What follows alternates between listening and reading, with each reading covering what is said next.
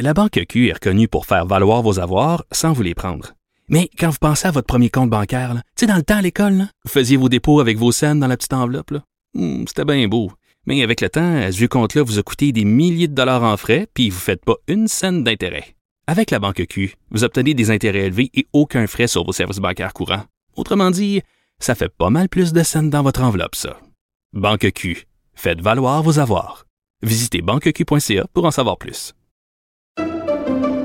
Pendant que votre attention est centrée sur cette voix qui vous parle ici, ou encore là, tout près ici, très loin là-bas, Ou même très, très loin. Celle de Desjardins Entreprises est centrée sur plus de 400 000 entreprises partout autour de vous. Depuis plus de 120 ans, nos équipes dédiées accompagnent les entrepreneurs d'ici à chaque étape pour qu'ils puissent rester centrés sur ce qui compte, la croissance de leur entreprise. Vous vous demandez si les plantes ressentent de la douleur? Ou encore, comment est-ce que les daltoniens voient le monde? Le balado en cinq minutes est pour vous.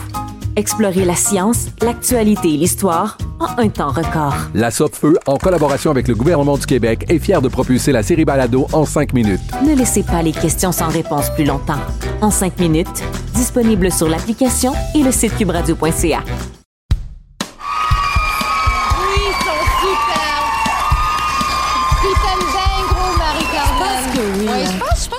chaque fois qu'on annonçait qu'on allait recevoir Marie-Carmen, le public, là, c'était comme il n'y avait pas une place.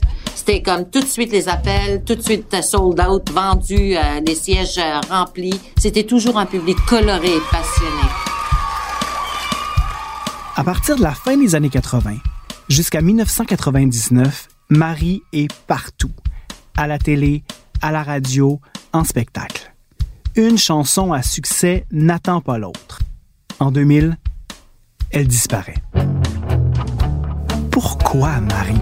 Visiblement, ça devait la détruire, ça devait la gruger, ça, ça devait être quelque chose qui était rendu insupportable.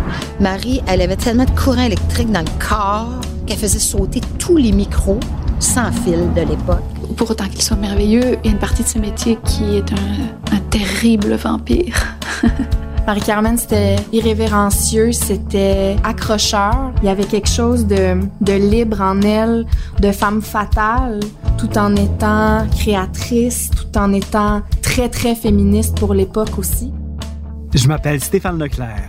Voici ma déclaration d'amour et mon enquête sur l'absence de l'une des chanteuses les plus populaires et talentueuses de l'histoire du Québec. Une production de récréation en collaboration avec Cube Radio, réalisée par Marie-Hélène Frenette-Assad.